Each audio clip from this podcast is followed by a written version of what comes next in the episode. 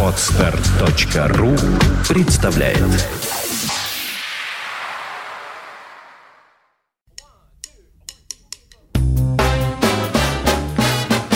Слушать здесь Здравствуйте, я Кирилл Машков. Я рассказываю о музыке, которую слушаю сам.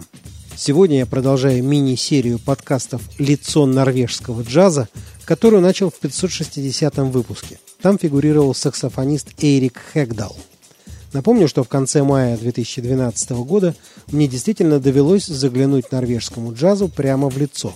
Министерство иностранных дел Норвегии, Норвежский джаз-форум и Западно-Норвежский джаз-центр провели в древнем городе Берген целую презентацию норвежского джаза для большой группы международных журналистов и продюсеров. По результатам этой поездки я записываю небольшую серию подкастов с музыкой норвежских джазменов, которых мне удалось услышать живьем во время бергенской презентации, или, как теперь принято говорить, шоу-кейса. Сегодня серию продолжает совсем молодой музыкант. Его, а точнее ее, зовут Мари Квьен Брунволь. Ее выступление стало для меня едва ли не важнейшим музыкальным событием фестиваля «Над джаз» в Бергене. Ее главный инструмент – это древнейший и до сих пор самый популярный источник музыкальных звуков – человеческий голос. Мари Квьен Брунволь очень молода и не живет в столице Норвегии Осло. Родом она из небольшого города Молде, а живет сейчас в Бергене, где только что окончила музыкальную академию имени Эдварда Грига. За пределами своей страны она пока известна мало, хотя в последние два года уже достаточно часто выступает на европейских джазовых фестивалях. На сцене она работает соло, использует целый арсенал сэмплеров, линий задержки, электронных петель и процессоров обработки звука. В это электронное хозяйство Мари последовательно записывает перкуссионные звуки, издавая их своим, так сказать, речевым аппаратом – басовые, гармонические линии и, наконец, развернув перед слушателем целый ансамбль из обработанных цифровыми эффектами одновременно поющих Мари Квьен, поет поверх всего этого богатства основную вокальную партию, то инструментальную, без слов, то со словами, как правило, на английском языке. Дальше я процитирую собственный репортаж с фестиваля «Над джаз» в Бергене, который опубликован в только что вышедшем номере журнала «Джаз.ру» за июнь-июль 2012 года. Назвать ее вокал выдающимся академическим и даже джазовым голосом трудно. Скорее, как у Бобби Макферрина, это пение всем телом, крайнее выражение общей острейшей музыкальности. А Брунволь очень музыкальна, ей подвластна широкая палитра тембральных и эмоциональных оттенков, и ее пение, в котором смешиваются заранее продуманные ходы и чистая импровизация, может передавать грусть, радость, томление, напряжение, покой и вообще практически все на свете. Конец цитаты. Слушаем фрагмент выступления Мари Квьен Брунволь на фестивале 12 Points в Дублине, Ирландия в 2010 году.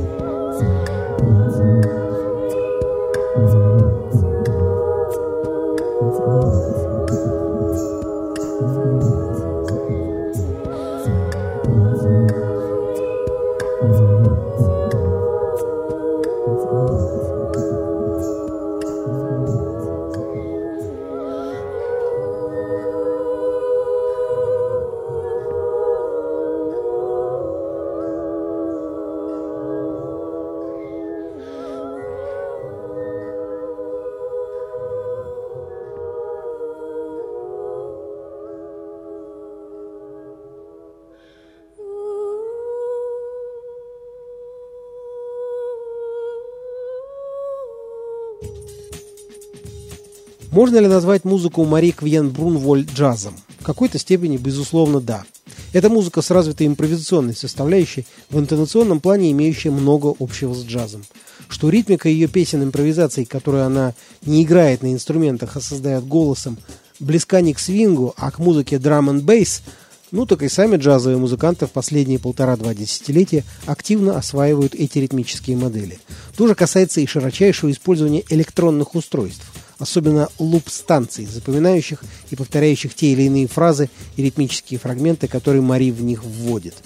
Но самое главное – это умение Брунволь сообщить своему слушателю определенную эмоциональную информацию, передать слушателю свои эмоции. В этом она, безусловно, джазовый артист.